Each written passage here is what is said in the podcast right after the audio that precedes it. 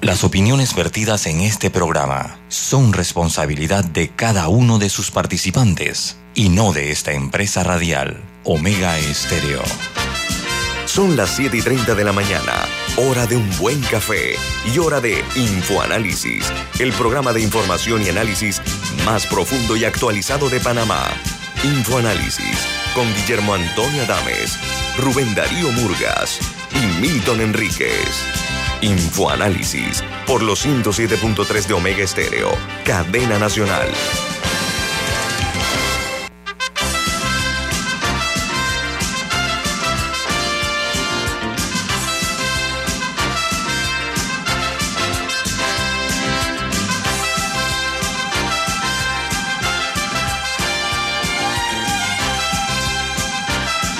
Hola, buen día, bienvenidos. Esto es Infoanálisis un programa para la gente inteligente. Hoy es 3 de febrero del año 2022. Este programa es presentado por... Por Café Lavazza, un café italiano espectacular que usted puede conseguir en los mejores supermercados. Lo puede pedir en los mejores restaurantes y también pedir servicio a domicilio a través de internet por www.lavazzapanamá.com. Café Lavazza, café para gente inteligente y con buen gusto, presenta Infoanálisis. Gracias, Milton. Eh, bueno, como de costumbre, les recordamos eh, que ustedes pueden ver este programa en video a través de Facebook Live eh, y de igual manera pueden ver la grabación del mismo que queda colgada en YouTube.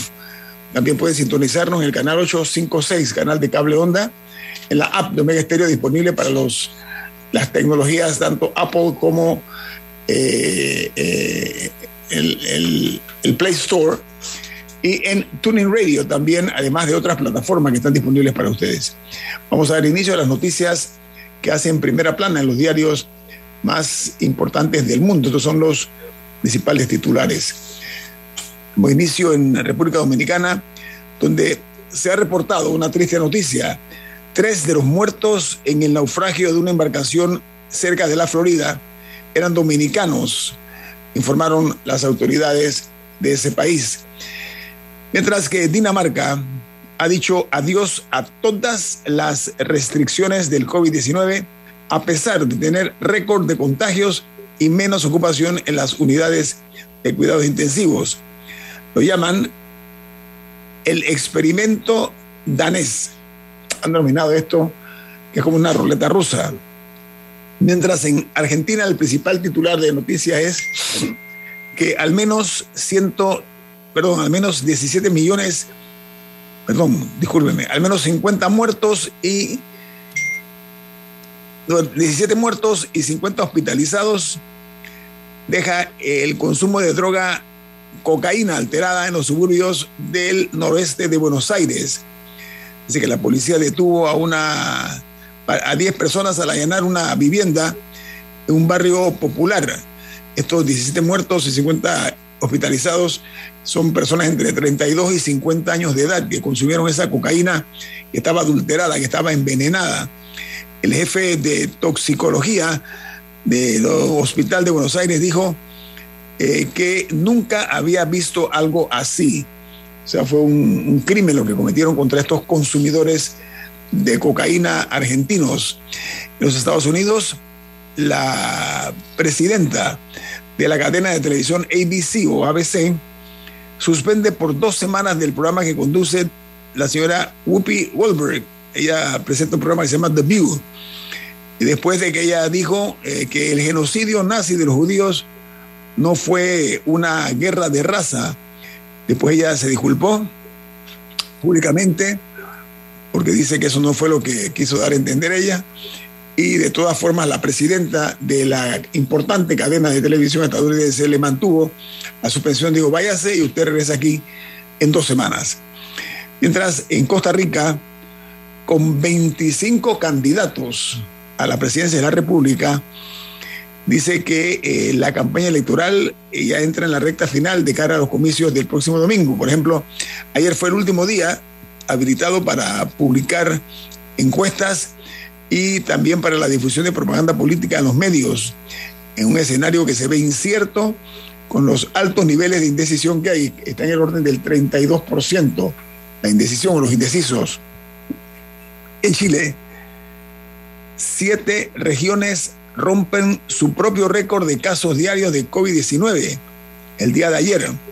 Se registraron 29.844 nuevos casos para un total de 2.221.276 en total. Y los fallecidos ayer fueron 19 personas, lo cual hace un total, hay que sumarlo a los 39.742, que era el total hasta ayer.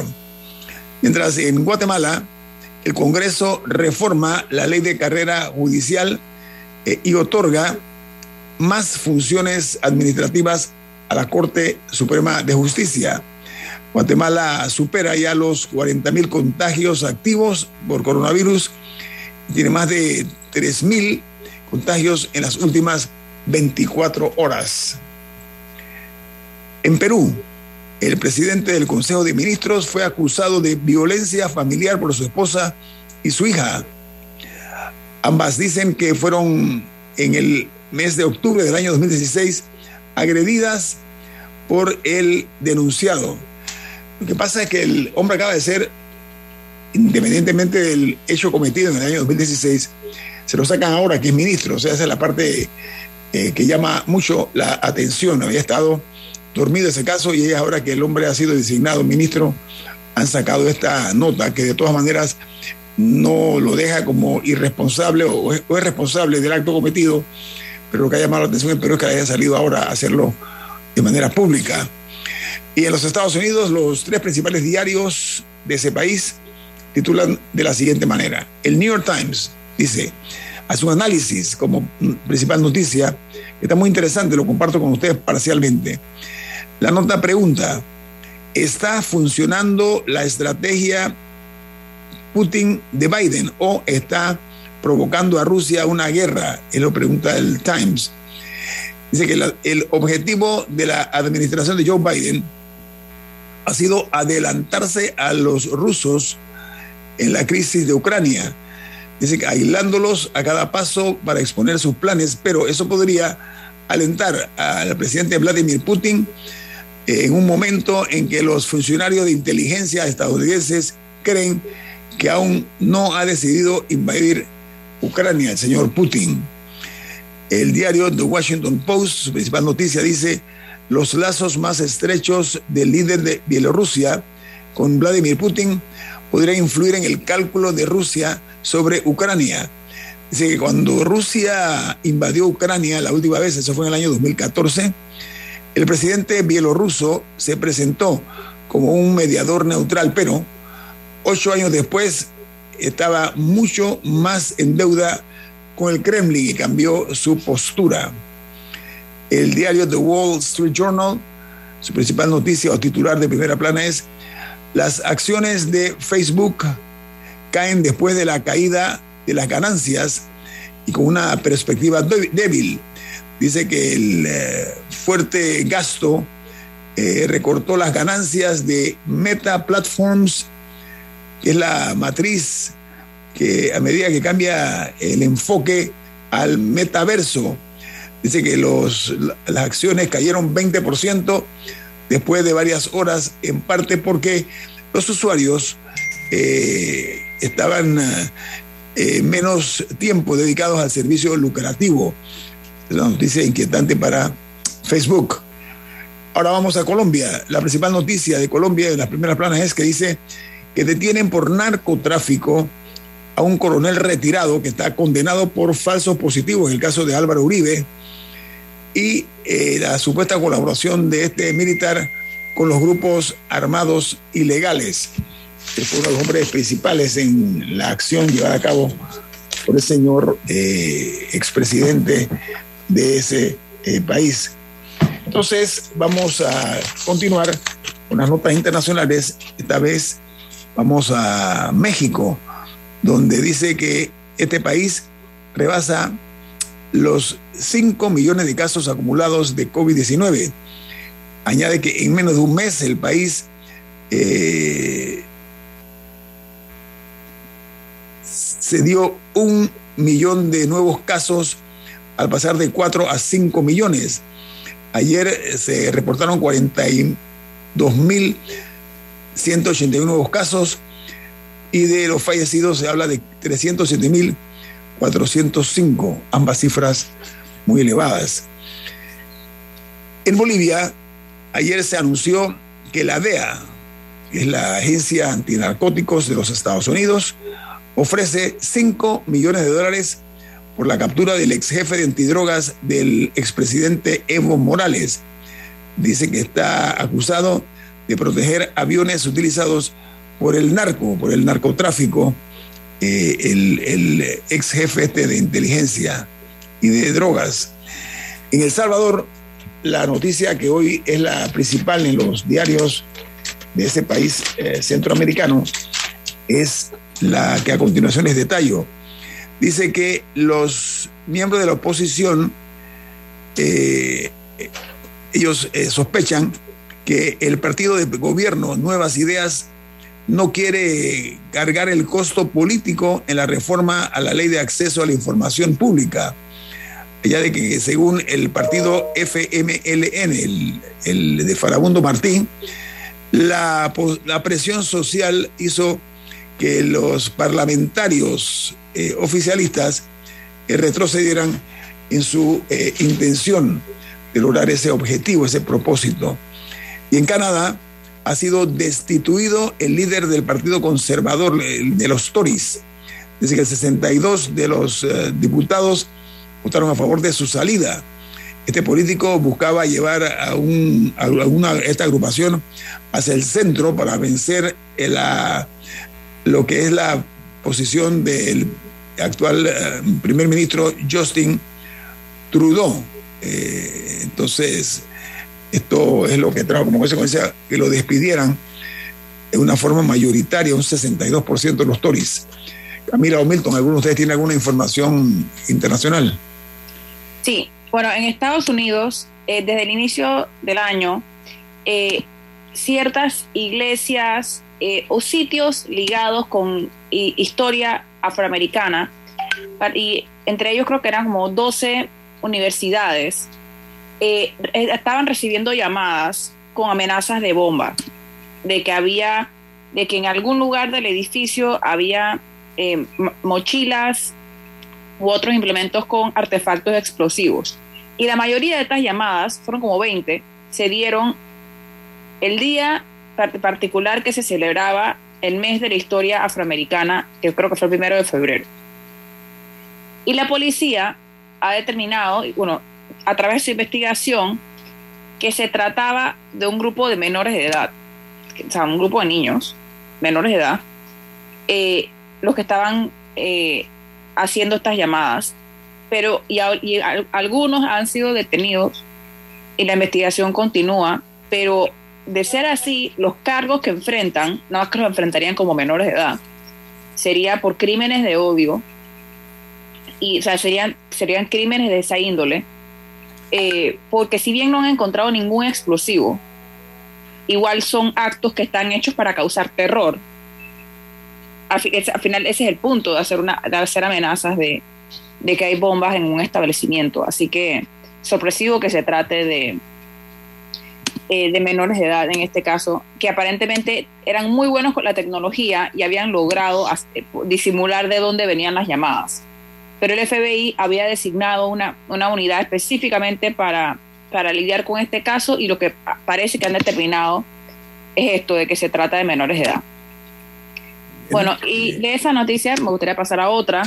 Por favor. Que, que si bien es llamativa, también es muy extraña y es que eh, Jeff, Jeff Bezos, el multibillonario dueño de Amazon y de otras empresas, le están construyendo un yate en eh, cerca de la ciudad de Rotterdam. Un super yate, va a ser probablemente el más grande del mundo. Y la importante de esto, la razón por la que salió a relucir, es porque para que el yate pueda cruzar, van a desmantelar un puente famoso en Rotterdam, que es del año 1800 y tanto, y van a desmantelar una parte del puente, este famoso histórico de la ciudad, para que su yate pueda pasar una vez esté listo, porque lo están construyendo ahí, y luego van a volver a acomodar el puente. Esto ha generado ira entre la gente de Rotterdam porque es un monumento de la ciudad. Y el, alcalde se ha defendido diciendo que es que la construcción de ese yate ha generado empleos y que no les conviene que, que, lo, que, lo, que se lo lleven en partes y lo terminen en otro lado. esa es la, defensa que ha dado la, oficina del alcalde para, defensa, para esta maniobra. Es muy pueril, ¿no? La, pero, la, excusa. Pero sí me pareció, sí me pareció interesante, un poco hasta dónde se llega para acomodar.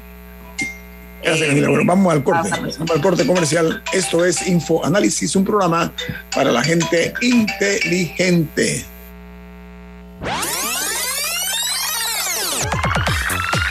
Omega Stereo tiene una nueva app. Descárgala en Play Store y App Store totalmente gratis. Escucha Omega Stereo las 24 horas donde estés con nuestra nueva app.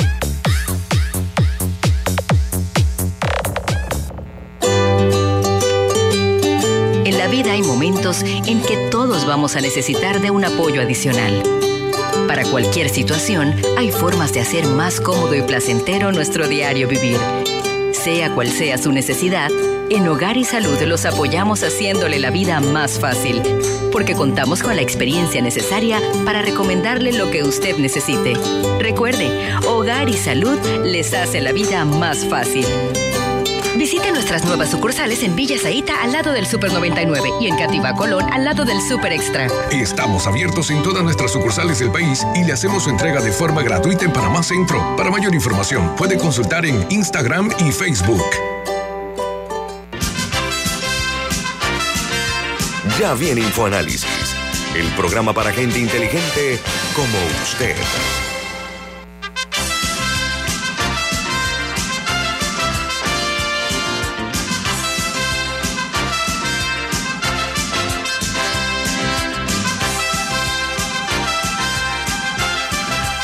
Usted tiene algo importante. Explíquenos, por favor. Así es. En Banco Aliado te acompañamos en tu crecimiento financiero.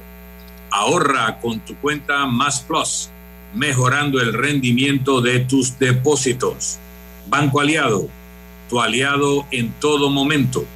Visita la página web de Banco Aliado en www.bancoaliado.com y Sigue a Banco Aliado en las redes sociales como arroba Banco Aliado. Banco Aliado, tu aliado en todo momento. Vamos a darles a conocer a ustedes la información que se generó en el Ministerio de Salud con relación a los casos de la COVID-19 el día de ayer. El eh, informe habla de 6.081 nuevos contagios y 20 muertos eh, los números finales, la COVID-19 en Panamá son 711.961 casos y 7.773 fallecidos. Eso es la información que se ha generado en el Ministerio de Salud, que es el ente que tiene la responsabilidad de eh, eh, manejar esta cifra, esta información de manera oficial. Eh, así que ese, ese comportamiento de la COVID-19 pues eh, se está viendo eh, ya que hay que llevar una, darle un seguimiento al comportamiento de la COVID-19 en nuestro país. Así que ustedes siempre estarán debidamente informados aquí en Infoanálisis acerca de cuáles son los dígitos que tenemos nosotros en la eh, pandemia en la actualidad. Así que con eso uh, nosotros cumplimos en ese sentido. Oigan, eh, esta semana eh, se está iniciando con una serie de, de notas interesantes. Fíjate, Milton y Camila, que ayer el, el Colegio Nacional de Abogados tomó una posición muy interesante. ya estoy viendo que el invitado nuestro se encuentra nosotros. Buen día. Muy buenos días. Abogado. técnico ahí con la cuenta, pero ya. Pero usted, hombre, usted resuelve la parte técnica, eso es muy importante. José Blandón Figueroa es el presidente del Partido Panameñista, ex candidato presidencial, jugó el cargo de alcalde y también ha sido eh, diputado de la República, un hombre que conoce todas las escaleras en cuanto al acceso a las cimas del poder. Buen día, bienvenido, abogado Blandón, ¿cómo está? Muy buenos días, muy bien, gracias a Dios. Estamos un poco tristes con ese resultado de ayer, ese robo que nos hicieron los mexicanos. hombre. Ah, caramba, yo no vi el partido, así que eh, lamentablemente no puedo opinar. Sí, me da mucha pena que hayamos Yo- perdido. Uno sabe que la cosa está seria cuando los mismos periodistas mexicanos estaban enojados eh, en sus tweets de ayer. Eso me dijo Estaban Daniel. me dijo eso, que, que- que lo- los mismos cronistas deportivos mexicanos estaban eh, muy enojados con el resultado ese que se dio. Bueno, eh, abogado Blandón, yo comentaba antes de que usted se conectara que el Colegio Nacional de Abogados eh, ha tomado la decisión de presentar un proyecto de ley para derogar casualmente la ley 256, esa es la que impone el uso de la factura electrónica eh, las, eh, incluyendo las, ellos están quejándose por las profesiones liberales, eh, los artesanos, los abogados, etcétera. Su opinión, ¿cuál es al respecto de esa postura adoptada por el Colegio Nacional de Abogados al respecto, abogado Blandón? Mira, yo creo que las preocupaciones expresadas por el Colegio Nacional de Abogados y otros gremios de profesionales son, son válidas, son válidas y debió darse una mayor discusión al respecto antes de tomar la decisión de establecer estas facturas electrónicas para efecto de este tipo de, de profesiones. Me parece que, que el gobierno a través de la Dirección General de Ingresos tomó una decisión sin consultarlo previamente de la manera adecuada con todos los que podrían verse afectados con esta medida. Eh, desde su perspectiva, eh, ¿qué opinión le merece a usted la factura electrónica, abogado Blandón? Mira, en, términos generales, suena bien todo este proceso de modernización, pero sí hay que ver las implicaciones en, el- en cuanto a lo que profesiones liberales se, se refieren, ¿no? Y por eso yo creo que eh, las preocupaciones que ha expresado especialmente el Colegio Nacional de Abogados, pero no es la única profesión liberal o el único gremio que se ha expresado. Yo creo que sí eh, hay que analizarlo con mayor detenimiento. No es que en lo personal me oponga rotundamente a que un sistema así se establezca, pero sí creo que hay que evaluar bien todas las implicaciones. Oiga, eh, hablemos del tema de la extinción de dominio, porque ayer la Asamblea Nacional eh, inició la discusión en primer debate de este proyecto de ley 625. Eh, hay algo interesante y es que eh, hay muchas opiniones encontradas. ¿Cuál es su análisis acerca de la aplicación de la ley de extensión de dominio? Extinción. Mira, yo creo que para efecto, para efecto de combate con el narcotráfico se necesitan tomar medidas extremas. Ahora bien, el diputado Carles, que es parte de nuestra bancada, él estuvo en una misión del Parlamento que fue a Colombia a ver en la práctica la aplicación de la ley. Y me comentaba que incluso las propias autoridades colombianas eh, les expresaban algunos problemas que han tenido en, en aplicación de la, de la misma y, y correctivos que ellos mismos consideraban debía hacerse. Así que sí creo que hay que aprobar, sería conveniente eh, esta ley, pero eso sí, no necesariamente tal cual ha sido planteada, sino que habría que hacerle algunas modificaciones y adecuaciones tomando en consideración la especialidad del sistema eh, panameño, pues nosotros, mal que bien, pues tenemos un sistema bancario y tenemos unas realidades que son distintas a las de Colombia y habría que ver ya a la luz de la experiencia que ha tenido Colombia qué cosas habría que mejorar. El ministro Pino, que es el que maneja la cartera de seguridad, eh, él expresó que sería una herramienta muy importante para la lucha contra el crimen organizado, el crimen transnacional, es lo que dijo el ministro. Eh, esa es su. ¿Cómo la ve usted, abogado Blandón? No, de nuevo, nosotros estamos de acuerdo con que se apruebe una ley sobre extinción de dominio. Lo que sí creemos es que hay que revisar bien la que está presentada, porque se han hecho objeciones de distintos sectores y además en los países que están aplicándola, como en Colombia, se han manifestado ya que la necesidad de hacerles cambios allá. Entonces digo, no pasemos nosotros por la, o sea, aprendamos de la experiencia de otros y hagamos los cambios que haya que hacer para que el sistema funcione adecuadamente, ¿no? Y que no se permita, sobre pretexto de la ley de extensión de dominio, cometer arbitrariedades o despojar de bienes a personas que no están realmente implicadas en, delitos relacionados al narcotráfico. ¿no? Lo que hay que evitar es el abuso de la ley para cosas que no estaban previstas en, su razón de ser en un principio. ¿no? Sí, lo dice el ministro Pino es que es necesario tomar medidas preventivas, ¿no? Es lo, que él argumenta y anticiparse a las cosas, eh, Aguado Blandón. Camila. Sí, sí, es que mira, es que digo, cuando uno va a ver lo que ha pasado en la práctica, tú te das cuenta que, eh, por ejemplo, hay bienes aprendidos y hay un uso de esos bienes aprendidos que al final tú terminas encontrándote con cementerios de auto, casas totalmente desvalijadas que ya no tienen ningún valor y que más cuesta mantenerlas eh, que lo que cuesta en sí el bien.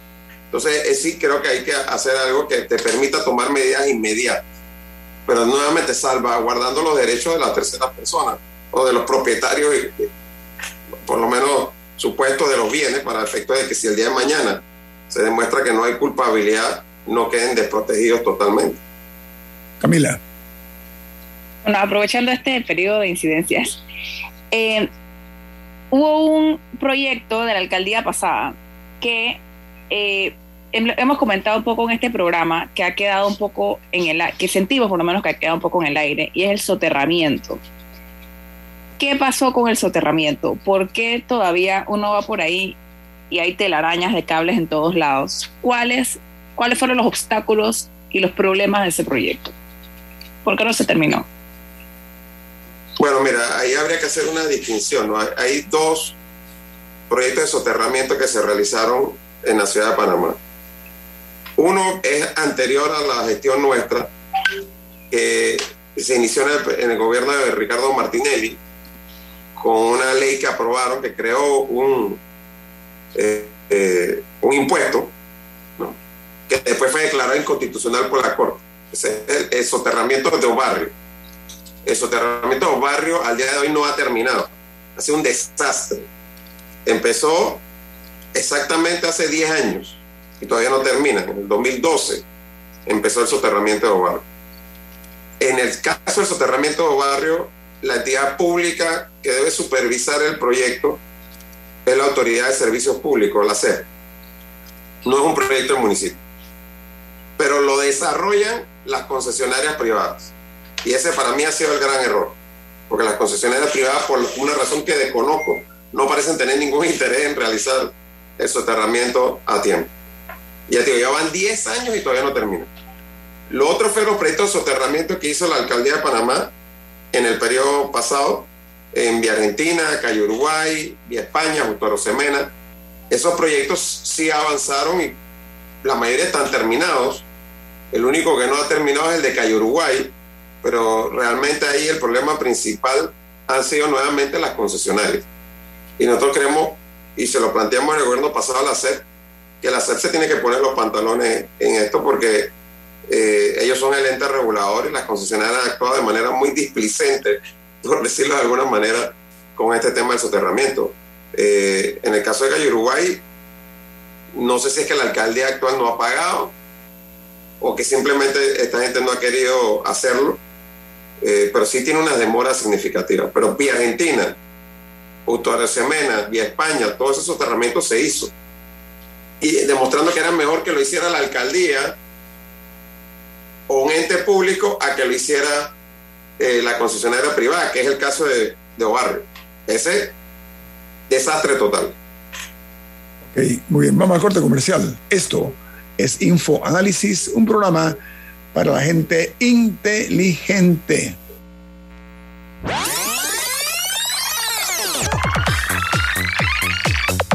Omega Stereo tiene una nueva app. Descárgala en Play Store y App Store totalmente gratis. Escucha Omega Stereo las 24 horas donde estés con nuestra aplicación 100% renovada. ¿Les suena esto? Ofertas, pedidos, facturas, órdenes de compra, entrega, contratos, recibos, etc. Los documentos importantes están ahí, en algún lugar. Ojalá supiera dónde y cómo encontrarlos cuando realmente los necesita, sin perder tiempo. Ha llegado la hora de la gestión documental electrónica. Los documentos se escanean y guardan digitalmente de forma automática y centralizada. Llámenos al 209-4997 para un demo sin compromiso. Solutexa, expertos en digitalización y gestión gestión documental. Ya viene InfoAnálisis, el programa para gente inteligente como usted.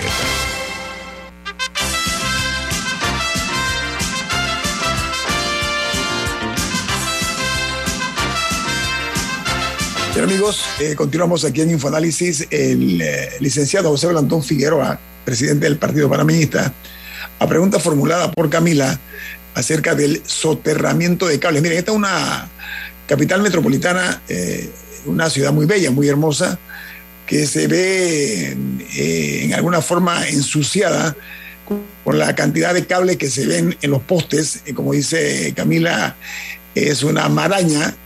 La palabra es mía. Ella habló de. ¿Cómo fue que dijo usted, Camila? De los cables. De la araña. De la araña. Muy bien usted iba a ampliar sobre el tema porque yo estoy de acuerdo en que nosotros miremos eh, con mayor seriedad este, este proceso que se inició antes de esta administración, que por el momento no estamos viendo que haya algún tipo de actividad eh, o de movimiento o movilidad en eso, eh, abogado Blandón. ¿Cuál es el tema al respecto? Amplienos. Mire, lo, lo primero que voy a decir es que en 1988, siendo yo estudiante universitario, estudiando ciencias políticas en la Universidad de Puerto Rico, un profesor nos dijo a todos los estudiantes, ustedes saben cómo diferenciar cuando están en una ciudad del primer mundo y una del tercer mundo. Todo el mundo se quedó así, no sabía, ¿no? cuando él nos dice, bueno, cuando miran hacia arriba, si ven el cielo, está en el primer mundo.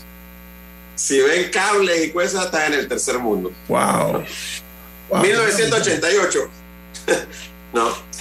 Entonces, y yo realmente cuando él dijo eso, hasta ese momento no había pensado en ese tema, ¿no? Y, realmente cuando uno ve Panamá, es una maraña que eso, o telaraña, como le quieran llamar, que realmente no tiene justificación. Y nosotros lo vemos normal, pero no es normal. Ni está bien. Entonces, no, aparte de que cualquier ardilla puede causar un apagón accidental. Así es. Como ha pasado. Entonces, entonces ¿qué pasa? Eh, lo que decía era que en el caso de los proyectos de la alcaldía, la alcaldía contrataba a una empresa, esta empresa hace los viaductos soterrados para colocar ahí los, los cables. Y luego había que pagarle a las concesionarias, tanto las eléctricas como las telefónicas, para que la eléctrica retirara el poste y se retiraran los cables, para entonces colocarlo en los viaductos por alguna razón que desconozco, ellos no tienen como apuro en hacer eso. Y aun cuando se les estaba pagando, es un problema hacerlo. Y nosotros teníamos que tener reuniones cada dos semanas y apurar a los concesionarios y presionarlos para que hicieran el trabajo que les corresponde. Ahí, reitero, para mí la gran falla en Panamá es, cómo funciona CEPA. CEP funciona más como un defensor de las concesionarias que como un defensor del interés colectivo. Y, y ahí pues simplemente les dejan hacer lo que les da la gana. Porque en el caso de Barrio, ahí el que está pagando es el Estado. O sea, y quienes están cobrando son las concesionarias. Y en cualquier contrato, 10 años después, ya a ti te habrían multado. ¿Cómo tú te has demorado 10 años en soterrar cables en un barrio? Y no, pasó, no ha pasado nada. Definitivamente hay un problema en la política de puertas giratorias entre las empresas supervisadas y el ente supervisor. Normalmente los que acaban ocupando las posiciones de supervisión son ex funcionarios o ex trabajadores de las empresas supervisadas, a veces hasta recomendados por sus dueños, que también tienen otros intereses que los hacen figuras muy poderosas. Pero yo quisiera sacar la pelota del estadio y aprovechar que tenemos al presidente del Partido Panameñista, ex candidato presidencial, eh, José Blandón Figueroa, y preguntarle qué opina de la relación Panamá-México. Aparte de que ayer el arbitraje de nuevo parece haber repetido lo que hace unos años hizo, eh, para que México no deje de ir al Mundial, arbitran mal contra Panamá. Eh, y eso puede generar una tensión, pero también una vergüenza entre los mexicanos. El tema de la designación de embajador en Panamá está tensando esa cuerda a nivel diplomático y también las designaciones del gobierno mexicano generan vergüenza entre los propios mexicanos. Sin embargo, México es un país importantísimo, eh, tanto demográfica como económicamente, eh, y en los foros internacionales hace sentir su peso. ¿Cómo Panamá puede manejar estos desplantes del gobierno de México sin dañar las relaciones o agravar el daño de las relaciones entre Panamá y México? Digo, yo lo primero que debo coincidir con muchos analistas que, que ven la actitud del presidente López Obrador como una actitud infantil. ¿no? Me, me, rechazaste mi primer designado, ahora te voy a mandar a alguien que te va a generar más debate si quieres, ¿no? Más, controversia. A ver si esta cita también me la va a, en México, en México la clase política ha rechazado como mala esa designación de la señora Jesús, se llama ella, ¿no? Para que sepa. Allá mismo en México. Ahora, yo creo que se han hecho algunos cuestionamientos inadecuados, pues, porque por ejemplo, su, eh, si, es, si, si es heterosexual, o lesbiana, eso realmente no, no tiene nada que ver con sus capacidades o, su idoneidad para ejercer el cargo de. ellos dicen eso. Ellos no tocan, mire, ellos no, tocan eso, eh, licenciado hablando que ellos están hablando eso, de la que no tiene la capacidad ni la estatura para ser la representante de México, representante diplomática en México, en Panamá. Ese es el argumento. Nada de la parte de su preferencia, eso no se, ha, no se ha tocado. No, sí, sí se ha visto acá en Panamá algunos comentarios al respecto. Yo, yo he leído comentarios al respecto. No, yo hablo de México. Yo, hablo de México. Sí. Eh, en términos de México, pues lo que he visto es que ella definitivamente es una figura dentro del partido gobernante del Morena, eh, pero una figura muy polémica, ¿no? Entonces, reitero, a mi juicio, pues el señor presidente de México dijo, bueno, ah, no quiere esta, ahora te voy a mandar una, a ver si también esta me, la rechaza. Por eso digo, no, no es una actitud de estadista, es una actitud infantil. Ahora, teniendo en cuenta la importancia de la relación entre Panamá y México, yo sí creo que este es un tema que ya tiene que verse de presidente a presidente, ¿no? Eh, y conversar al respecto y buscar una salida entre, entre ellos dos que permita destrancar esto de una manera que sea la más elegante posible y que todo el mundo salve cara. Oiga, eh, presidente del Partido Panamita, hablemos de su colectivo político. A ver, eh, dice que aumenta la pugna, eh, el, em, el, confrontamiento civilizado entre usted y la aspirante que se conoce, pues, que, que le ha salido al paso eh, hay quienes hablan de luchas internas, eh, de intereses, etcétera. ¿Cuál es su posición al respecto? Porque el fin de semana parece como que aumentó esa tirantez, ¿no? Bueno, mira, lo, primero es que estamos efectivamente en un proceso interno donde los convencionales del partido deben elegir al nuevo directorio nacional del partido y entre ellos al presidente por los próximos cinco años o a la presidenta por los próximos cinco años del partido. Y es normal que haya distintas aspiraciones. Y hasta ahí todo bien. Eso no tiene que entenderse como que hay una división, simplemente hay un ejercicio democrático al interno del partido donde todo el mundo tiene derecho a aspirar. Creo que ha habido más bulla mediática que otra cosa, eh, porque realmente al interno del partido, y eso se va a ver el 6 de marzo cuando sea la elección, hay una mayoría abrumadora del partido que está respaldando el esfuerzo de unidad eh, que encabezamos como candidato presidencial. Cuando hablo de mayoría abrumadora, por arriba del 85%. Pero de nuevo, eso se va a expresar en los votos el 6 de marzo. Como no hay los votos adentro por parte de la exdiputada, ha buscado ganar protagonismo en los medios. ¿no? y ha querido llevar a los medios una imagen de división que en realidad no existe dentro del partido. porque digo, ningún liderazgo en ningún partido tiene el 100%. Pero yo gané, por ejemplo, la presidencia del partido en noviembre del 2019 con el 63%. Y fue un mandato claro con ese 63%. Pero nosotros aspiramos a ganar en 6 de marzo con 85-90%. Y quiere, lo que querrá decir que aumentamos de 63 a más de 80% de respaldo dentro del partido, después de dos años de gestión. Entonces, decir que eso es un partido que está dividido no, no, se compadece con la realidad de los números. Eh, ellos lo que están argumentando, uh, y se ha pasado a Milton, es que eh, el cambio de fecha de las internas es lo que están eh, argumentando últimamente, ¿no? De que se ha estado por segunda vez cambiando la fecha. Bueno, es que precisamente vamos a echar un poco la historia para atrás, porque es que a veces, eh, digo, la exdiputada decía en octubre que yo era su papá político y en noviembre decía que yo era un maltratador político. Se, se cambió totalmente la película. Eh, ella en diciembre decía que no estaba de acuerdo con la fecha del 23 de enero. Y como no estaba de acuerdo, presentaron unas impugnaciones, cuatro impugnaciones son las impugnaciones lo que, lo que han hecho que el lunes de esta semana el Tribunal Electoral fallara señalando que eh, había habido una equivocación en los artículos que se estaban aplicando y que la elección es una elección financiada y organizada por el Tribunal Electoral, por lo tanto no cabía impugnaciones entre los juzgados administrativos electorales y de, por decirlo así, tira al piso todas esas impugnaciones y, pone una nueva fecha. Pero la nueva fecha no, no, fue por razón nuestra, fue por las impugnaciones de ella. Sea, decir que, que yo era el que quería retrasar. Por mí yo quería que las elecciones fueran el 23 de enero. Y una pregunta. teníamos los votos ya.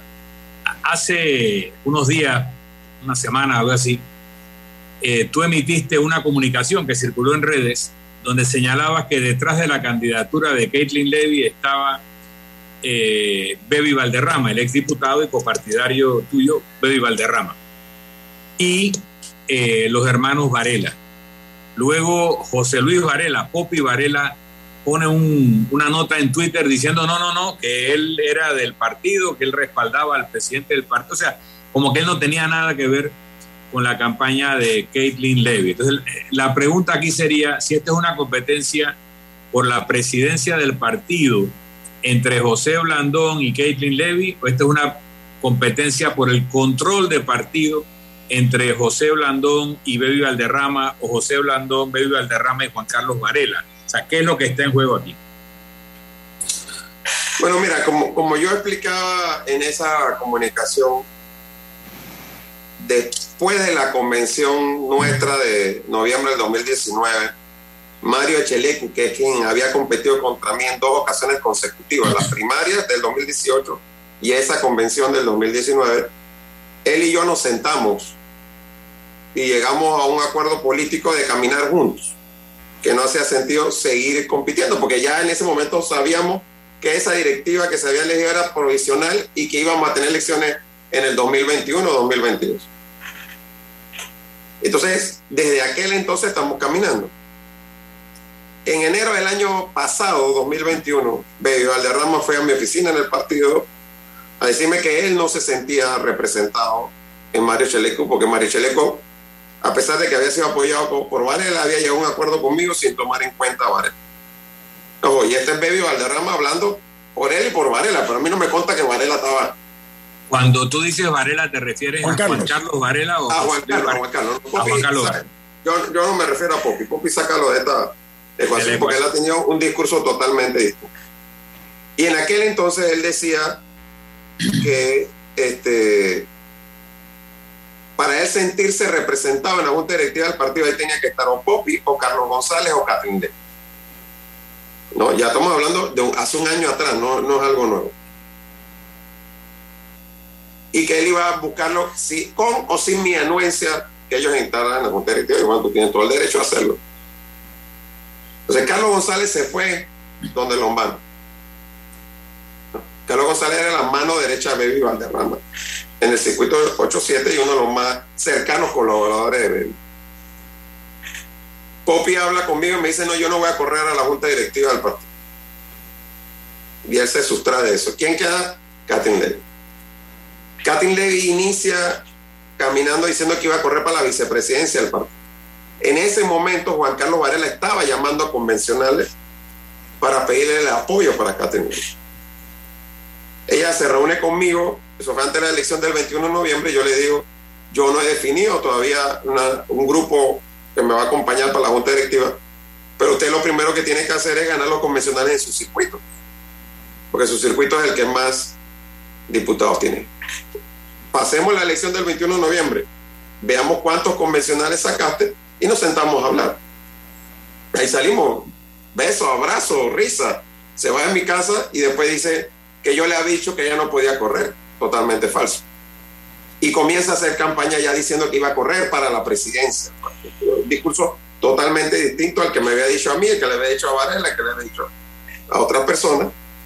Eh, y bueno, en ese momento Juan Carlos Varela no me lo ha dicho a mí porque yo no he hablado con él directamente, pero mm, a, través de mi serie he dicho, no, yo, yo, no, yo para presidenta del partido sí no estoy respaldando a, a Katin, yo la respaldaba para vicepresidente. Sin embargo, Baby Valderrama sigue actuando como su jefe de campaña, eh, y es a quien nosotros hacemos responsable del tipo de campaña que han estado realizando. ha sido una campaña sucia de ataques eh, a través de medios digitales, a través de medios formales, a través de redes sociales. Los convencionales del partido un día sí, un día no reciben videos en contra mía. Entonces, eh, ha sido una cosa que tengo que decirle yo que tengo varias campañas, nunca había visto una campaña sucia de tal intensidad como la que se está desarrollando ahora mismo dentro del Partido Panameñista. ¿Sabe qué? Les hablando, vamos a retornar después del corte comercial para ampliar los riesgos que hay cuando una campaña eh, de cualquier naturaleza, dentro del punto de vista político, es envenenada o es tóxica o se utilizan medios para eh, afectar o ofender a, los contrarios. Vamos a hablar de eso porque hay que evitarlo en las próximas elecciones presidenciales y legislativas aquí en Panamá. Viene más aquí en Info Análisis, un programa para la gente inteligente. Omega Stereo tiene una nueva app. Descárgala en Play Store y App Store totalmente gratis. Escucha Omega Stereo las 24 horas donde estés con nuestra aplicación totalmente nueva. Omega Estéreo, cadena nacional. Ya viene InfoAnálisis, el programa para gente inteligente como usted.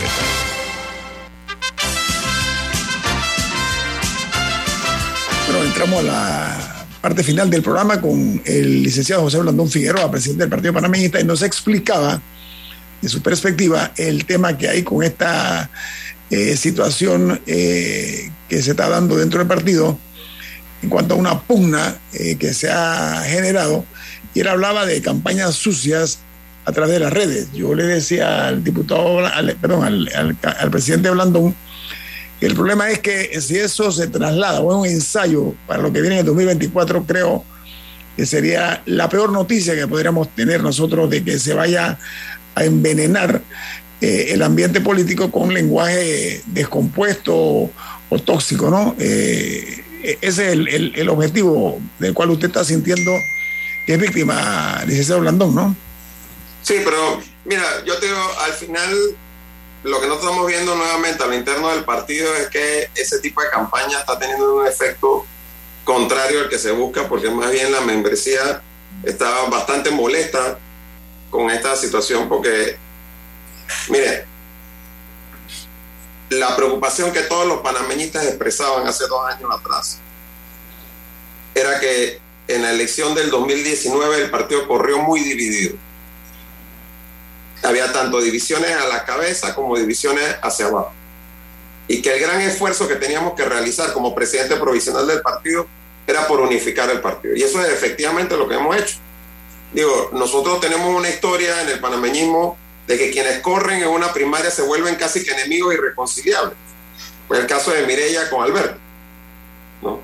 Entonces, el hecho de que Mario Chaleco y yo, que corrimos en una primaria, que fue competida, reñida, eh, donde hubo cuestionamientos de lado y lado, y nos hayamos podido sentar y hoy estamos en, en una propuesta de junta directiva, donde yo voy de candidato a presidente y él de candidato a secretario general, ha sido bien recibido por la mayoría del partido porque ha dicho, bueno, ahí hay un ejemplo de unidad.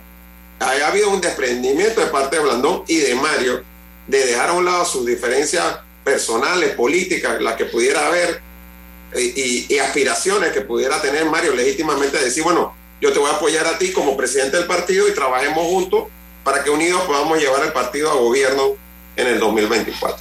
Ese esfuerzo está tratando de ser torpedeado por un grupo que al final es minúsculo y que lo que resiente es que tenía el manejo del partido por los últimos 13 años y que hoy en día no lo tiene, ¿no? Y que están buscando tener una representatividad, después decir, bueno, yo valgo tanto por ciento del partido para poder negociarlo por fuera de la dirigencia del partido. Eso, de eso, a mi juicio, de lo que se trata esto. Y nosotros estamos muy claros de ello y queremos ganar de la manera más contundente posible el 6 de marzo para dejar el mensaje claro de que el partido panameñista está unido, más unido que nunca. Oiga, Milton, ¿cómo es la frase de Winston Churchill que usted eh, maneja? Winston Churchill decía que las competencias internas dentro de los partidos había que pelearlas con espadas de madera, porque si se usaban sables de acero y se cortaban los brazos, ya no podían abrazarse después de la contienda. Y es saludable que se tenga eso en mente, porque pase lo que pase, en una campaña interna donde hay suciedad y donde hay eh, falta de hidalguía y falta de, decencia, eh, siempre el perjudicado acaba siendo el partido, porque pierde una parte de sí eh, que va a quedar desplazada o, aniquilada y por lo tanto lo prudente es entenderse, lo prudente es tener ciertas reglas del juego decentes dentro de las cuales se hará la competencia. Oiga, abogado Blandón Figueroa, ¿cuál es su opinión y su posición en cuanto al fuero electoral penal? Mira, nosotros estamos en contra del fuero penal electoral. Cuando se estuvo discutiendo la reforma electoral en la Comisión Nacional de Reformas Electorales, el Partido Panameñista propuso eliminar el fuero penal electoral. Y eso fue aprobado con el voto en contra del PRD y del Molinero.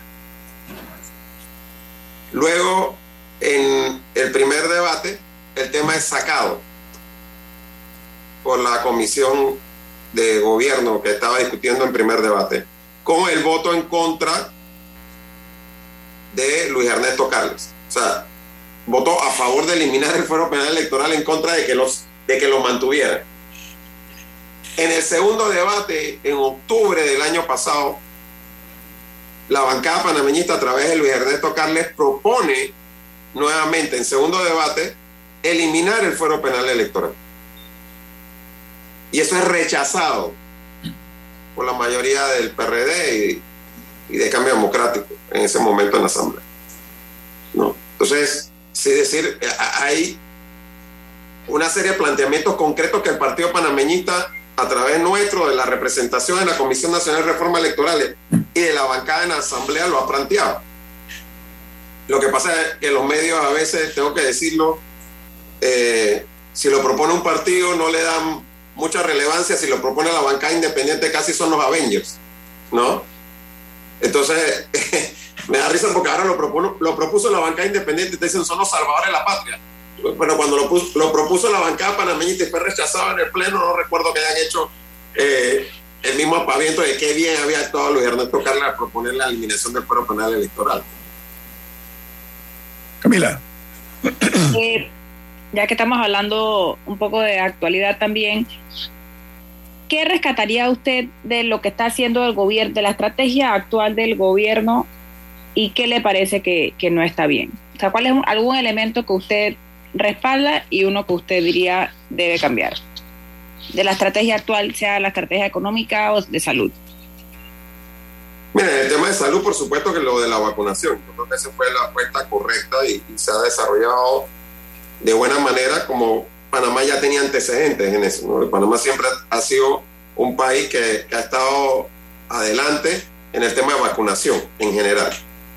Eh, con respecto al tema económico, Camila, no es que cuestionaría la estrategia del partido, es que del gobierno, es que no veo estrategia del gobierno. Y, y más allá de que no veo estrategia del gobierno, no veo liderazgo del presidente eh, de la República. Eh, aquí tenemos que tener claro como país que nuestra economía se sostuvo por 20 años básicamente por el sector construcción. Ese fue el sector que más aportaba al PIB, en empleo, y ese sector está pasando por una depresión grande. Digo, hay una sobreoferta en el mercado y va a ser difícil a corto plazo que nosotros volvamos a tener la situación que teníamos hace 10 años atrás, que tú llegabas y del aeropuerto a la ciudad te encontraba 40, 50 grúas construyendo por ahí fácilmente. Ahora, eso casi no ves una grúa en la ciudad construyendo. Entonces, ¿cuál es el reemplazo a lo que la construcción significaba para Panamá? El gobierno pareciera estar apostando a la minería, pero la minería, ok, te infla el Producto Interno Bruto, te lo infla así, pero no genera el mismo movimiento económico que podría generar la construcción o el turismo. Entonces, eh, no hay una estrategia a mi, a, mi, a mi manera de ver por parte del gobierno para incentivar el sector de la economía que podría generar más empleo y más actividad económica en el país, que es el turismo. Y que no nos digan que es por la pandemia, porque si tú vas a Costa Rica o vas a República Dominicana y ves lo que ellos están haciendo, ellos sí han adoptado unas políticas para promover el turismo que les están dando resultados. Pero Panamá no ha hecho nada en esa, en esa materia. Y más bien aprueban una ley en asamblea para promover la construcción de nuevos hoteles o desarrollos turísticos con grandes exenciones tributarias, pero no ayudan a los hoteles que están casi quebrados, que ya existen, porque por las políticas de confinamiento y de restricciones de viaje al país, casi tuvieron que cerrar durante el 2020 y, la pasaron muy mal también en el 2021. Entonces, ahí es donde yo digo, ¿qué está haciendo el gobierno? ¿Qué plantea el presidente para reactivar la economía de una manera sostenible? No veo, no, no, no veo es el fantasma. Ya estamos en la segunda mitad de este gobierno. ¿Cómo ve usted los casi dos años y medio que quedan, los dos años y cinco meses que quedan? Mira, el planteamiento que nosotros le hemos hecho al gobierno es que ellos ya no van a terminar ninguna obra de infraestructura importante, que es la manera a través de la cual los anteriores gobiernos han querido definir su legado. Bueno, es que yo hice el puente centenario, yo hice la cinta costera, yo hice la línea 1 del metro, yo hice la 2. Ok, este gobierno no va a tener un proyecto así. Aquí no van a terminar ni el cuarto puente, ni la tercera línea del metro, ni ningún proyecto grande. Entonces, ¿cuál puede ser el legado que deje el presidente Cortizo? Debe ser un legado institucional, que es lo que va a poder hacer en dos años y medio. Y hay que, ¿cuáles son los grandes temas que están sobre el tapete? La caja del Seguro Social, la administración de justicia y la modernización del Estado. Entonces, yo creo que ahí debería enfocarse el esfuerzo y sobre todo en el tema de la caja del Seguro Social y ver, te reitero, qué política podemos implementar en estos dos años y medio que pueda tener continuidad en próximo gobierno con respecto al tema del turismo, porque yo no veo otra actividad económica que pueda generar de manera sostenible empleo e ingresos en el país, ingresos que vengan de afuera, ese dinero que trae el turista hacia Panamá, que, que, que no sea la del turismo. Entonces, Panamá tiene con qué, pero si nosotros no definimos una política creativa, innovadora en esto, nos van a comer los países vecinos. Licenciado José Blandón Figueroa, muchas gracias por esa reflexión final. Yo también apuesto al turismo, para que sepa.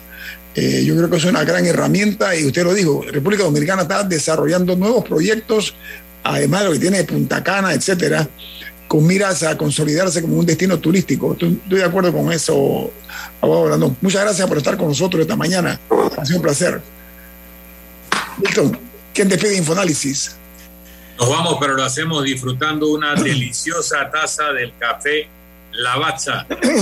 café italiano espectacular. Café Lavazza. Café para gente inteligente y con buen gusto. Despide Infoanálisis. Bueno, muy agradecidos de que nos acompañaran. Eh, nos vamos. Y nos vemos. Hasta mañana. Ha terminado el infoanálisis de hoy. Lo esperamos mañana, de 7 y 30 a 8 y 30 de la mañana, para compartir la información y el análisis más profundo e ilustrado de Panamá. Infoanálisis con Guillermo Antonio Adames, Rubén Darío Murgas y Milton Enríquez. Infoanálisis por los 107.3 de Omega Estéreo, cadena nacional.